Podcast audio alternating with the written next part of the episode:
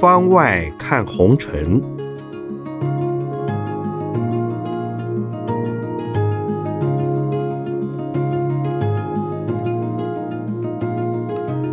圣严法师著。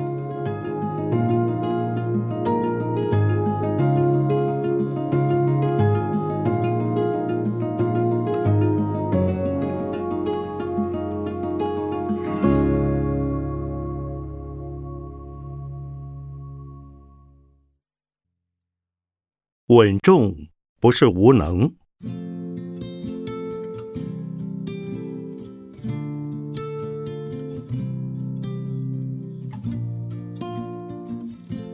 有人问：上班族必须听命于老板、上司，但如果你觉得老板并不高明，心里骂他猪头，对他的意见却还点头称是，那不是很虚伪吗？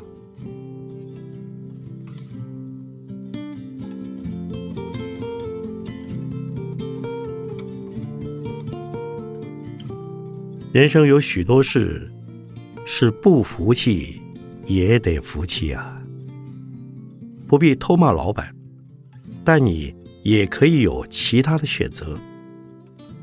孔子说：“为邦不入，乱邦不居。”他懂得明哲保身，也不轻易为昏庸的君王所用。所以，如果组织的领导人太无能，太腐败，看起来真是没有希望了。这时，如果你能够向更高层的人反映，就努力试试，看能不能改变现状。也许这正是调整组织的好机会。反过来想，或许主管坚持你看来并不高明的决策，那是因为。他看到你并没有看到的层面，他自有道理。可以退一步想想，是不是有这样的可能？另一种想法是，或者你真的看出主管的无能为力，看出唯唯诺诺的做事方式并不适合你的性情，这样的组织再留下去也没有希望，就看你。有多需要这份工作，否则大可另找可期的良知。有时候我觉得现代人工作的流动率太大了，个人意识太强，一点不称心如意就拍拍屁股走人，一点都不给自己或对方留转圜余地。有人一年换好几个工作。这样对人生的历练并不好。如果你的工作可以让你学到经验，你不妨安定的做一段时间，累积一点经验，在不完美的工作环境里试试自己有多少能耐，能够扭转情势。真的势不可为了，再决定换另一个工作，这样可能是比较负责任的做法。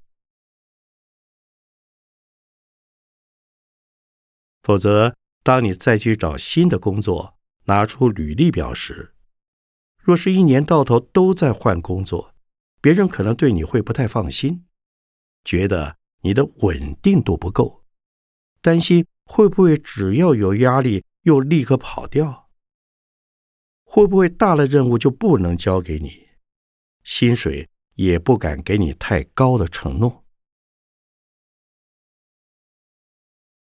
当你的主管一点都不含糊，而是十分精明，事事都想得比你远，看得比你清楚，点子多，反应快，那在他的眼里，你也可能成了低能属下了。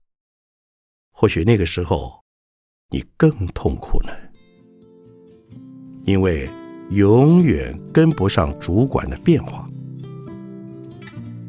也或者，主管的反应是因为他必须听命更高层的决定，但在下位的人看不到前面的决定，反而误会了主管，让他枉做猪头。有时主管的稳重，并不是无能，不妨试着去欣赏他的优点。毕竟训练自己的适应力是职场的必修课。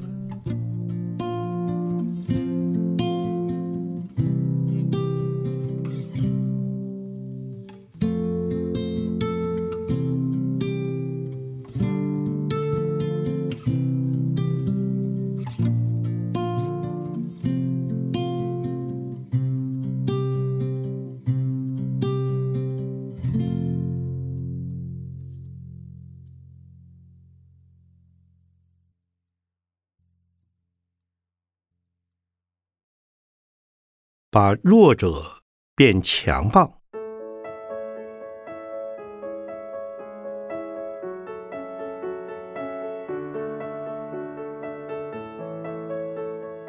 有人问，在一个团体里，有些人付出比较多，有些人似乎是依赖者，如何能让落后、偷懒的成员赶上，变成付出者，也成为团体中的强棒呢？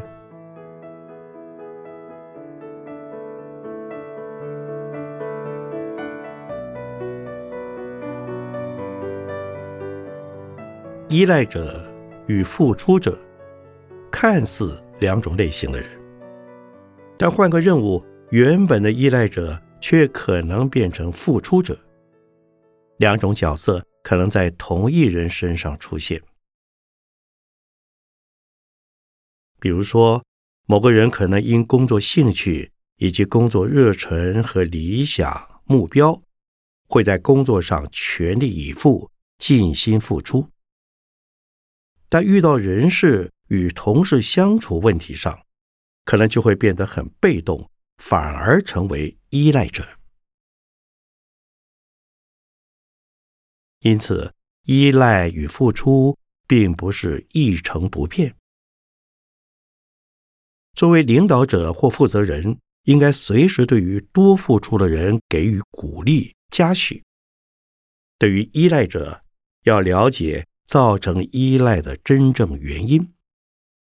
如果只是一时无法适应，只要状况改善，就可能从依赖者变成主导者了。不过，社会上也有一些人从小就依赖别人，不愿意付出。这些人也许天生资质较弱，自信心不足，从小到大。已习惯依赖别人，做事都是被动的，缺乏积极性。对于这种个性消极的人，必须要用耐心改变他的习性、观念以及对事、对人、对己的态度。要告诉他，众生平等，任何众生都有机会成佛，但成佛。是要靠不断的努力修行。所谓的修行，就是修正我们的身心、思想及语言行为，不断的修正精进，就能成佛。如果做人保持得过且过的态度，一辈子这样过，两辈子、三辈子也都是这样过，那人生就白白浪费。距离成佛之路就会越来越远。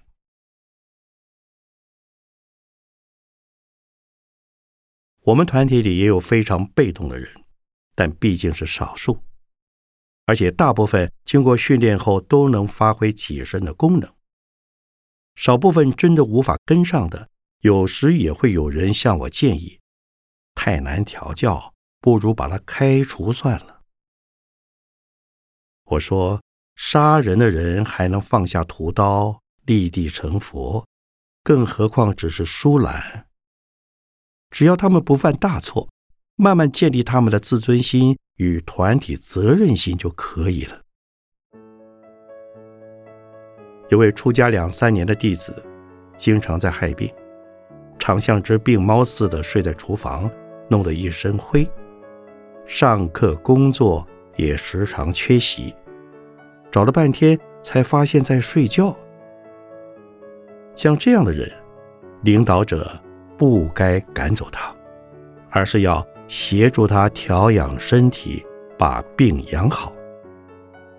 现在他对于所担任的职事就做得很好，因此对于这些依赖者，不要让他们自生自灭，而要帮助他们，让他们走出来，成为团体及社会有用的人。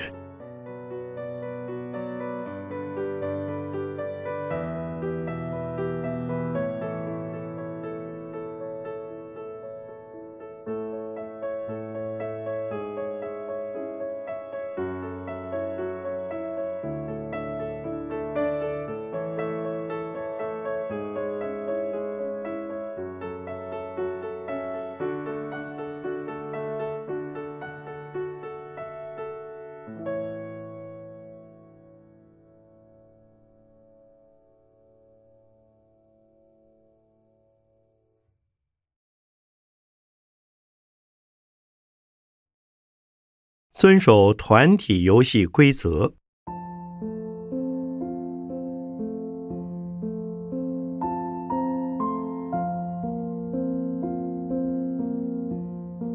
有人问：人多意见也多，在道场里是否也一样呢？法师如何解决？社会上许多人除了意见不同，还各持己见，认为自己的意见才是真理。那又该如何寻求共识呢？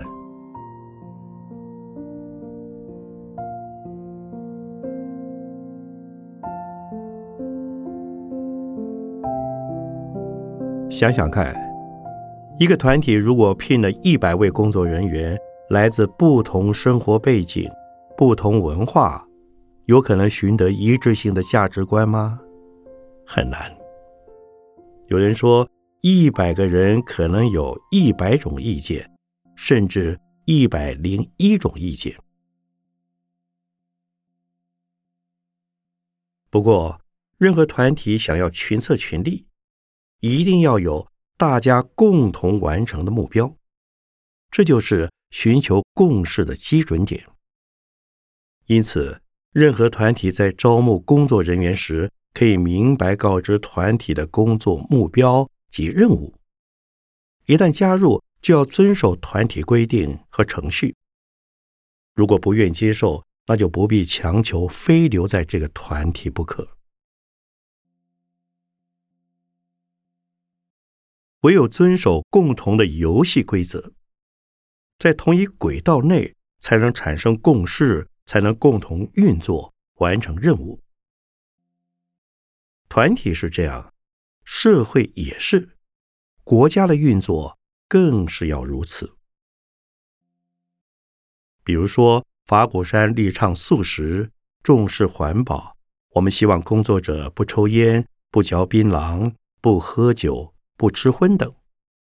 平日垃圾要分类，尽量不制造垃圾，甚至没有垃圾。有些民众想到法鼓山工作。或体验法鼓山的团体生活，我们都乐于接纳。不过，他们来了以后，必须接受且实践我们的规则。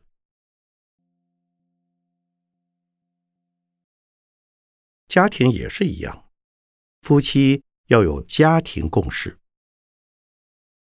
有一对医师夫妻，为了教养孩子的事，常争论不休，几近失和。孩子夹在中间不知所措。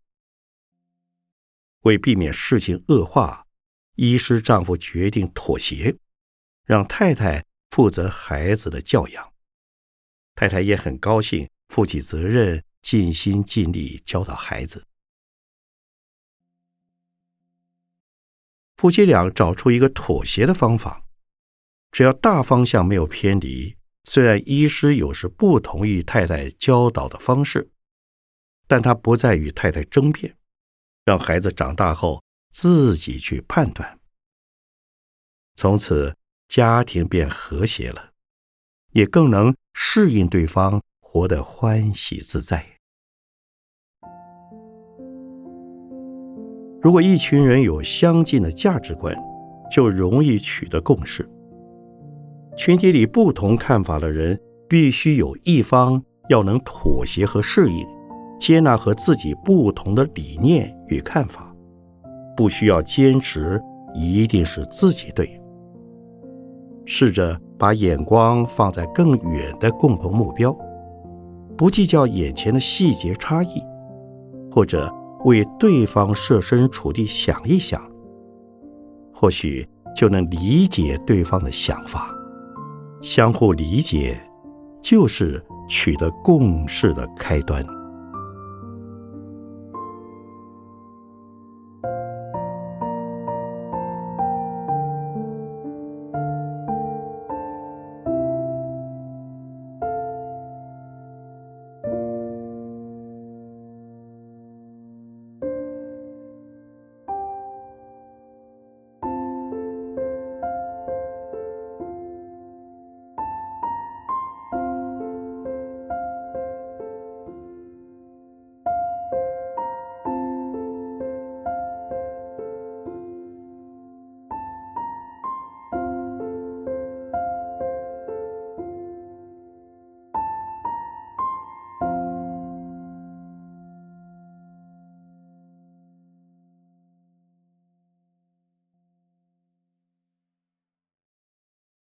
老人也是公司的宝。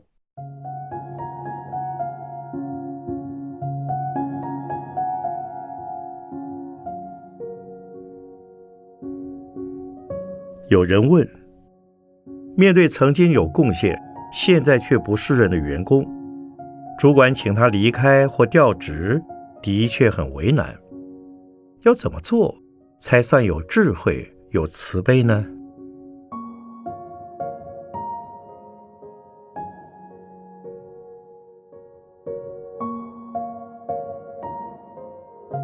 一个团体无时无刻都在成长，团体的成员也随着岁月衰老。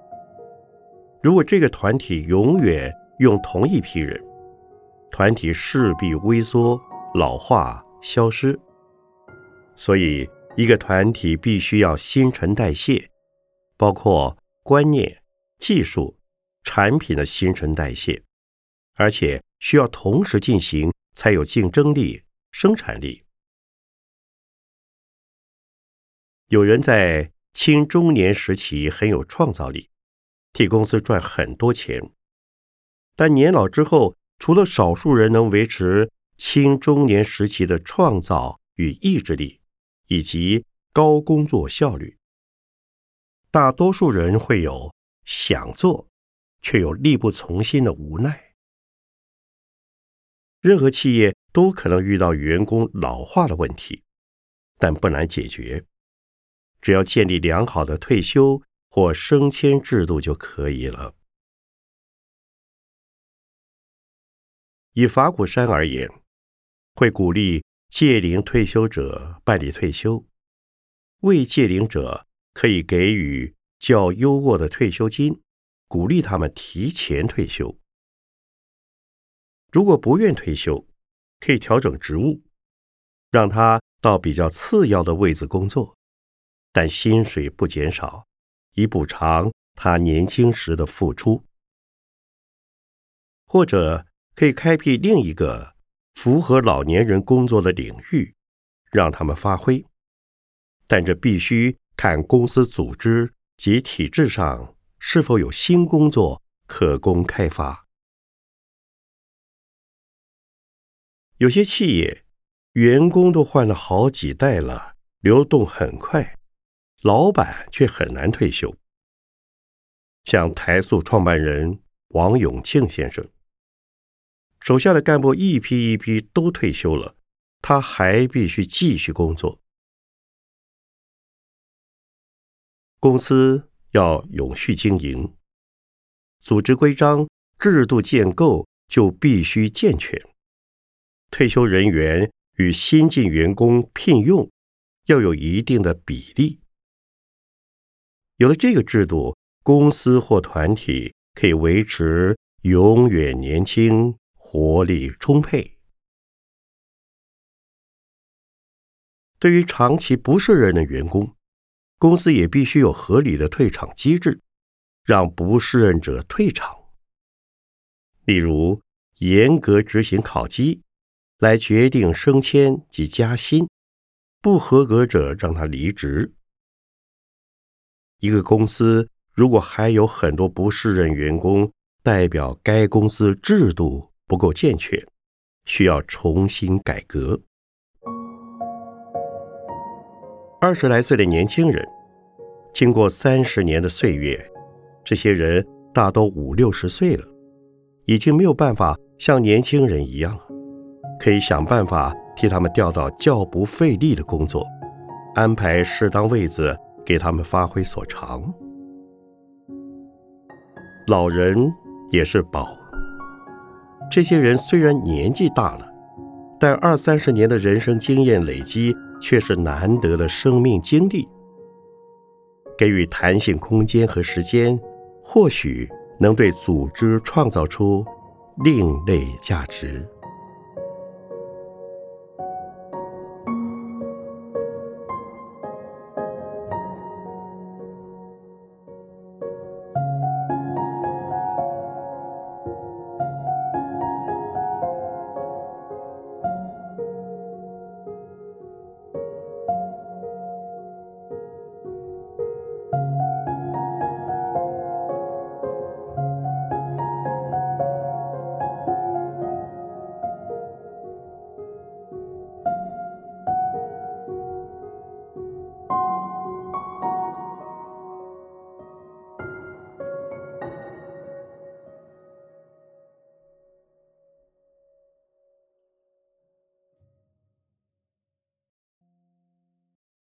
事必躬亲，累死自己。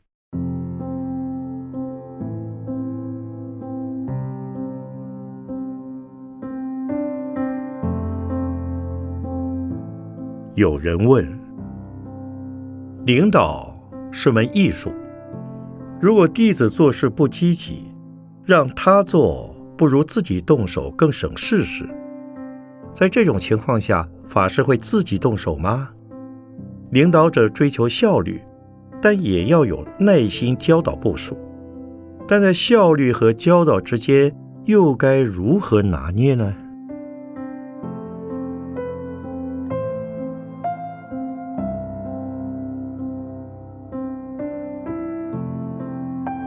要想带领身边的人落实自己的想法，且能积极做事，领导方式一定要循序渐进。待人待心，不能造进。法鼓山对弟子的训练方式是：先让新进人员了解工作的技巧、知识，也就是先教育再实践。这是投资，也是训练。我们不会要求新人一来就得工作，而是先了解基本原则。明白制度是怎么运作的，有疑惑时，随时向资深的工作同仁请益。了解一切运作规范后，才会开始赋予他们工作和任务。不过，新人上路难免不够熟练，要先预留时间、空间，让他们成长。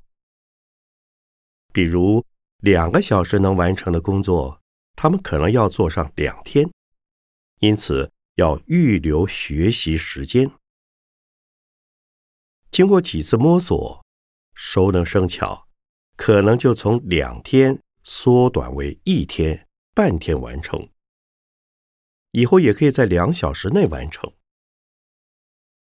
有些人见到下属工作还没达到要求，往往急着抢下来做。这是不成功的主管，没有耐心等待下属成长，事必躬亲，只会累死自己，成就不了大事。我有一个弟子很聪明，说话条理清楚，做事积极，忠诚度也高，于是提拔他当中阶主管，带领两位小主管。但这位徒弟对下属做事非常不放心，任务交办下去后，不到两天就收回来自己做，每天累得半死。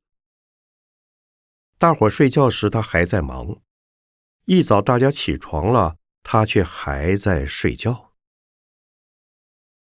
结果，他的办公桌上公文叠得很高，做都做不完，身体也搞坏了。部署却闲得没事做，只好辞职。我只得把这位主管换了。事必躬亲的结果，自己分内的事没做好，部署的工作也被耽搁了。我告诉这位徒弟：“你们做的事情，师傅不曾抢过来做。即使你们做的慢，方向做偏了。”我也只请你们来谈谈，了解问题症结，一一克服。但师傅不会全拿回来自己做，否则我们团体是不会成长的。我对管理问题非常重视层次，上下分工，分层负责。唯有这样，团体才能顺畅运作。看到属下没做好就拿回来自己做，这是很糟的领导者，这会让部署不能成长，也因领导者的不放心，让部署感觉被看轻，这些都会造成人才损失的。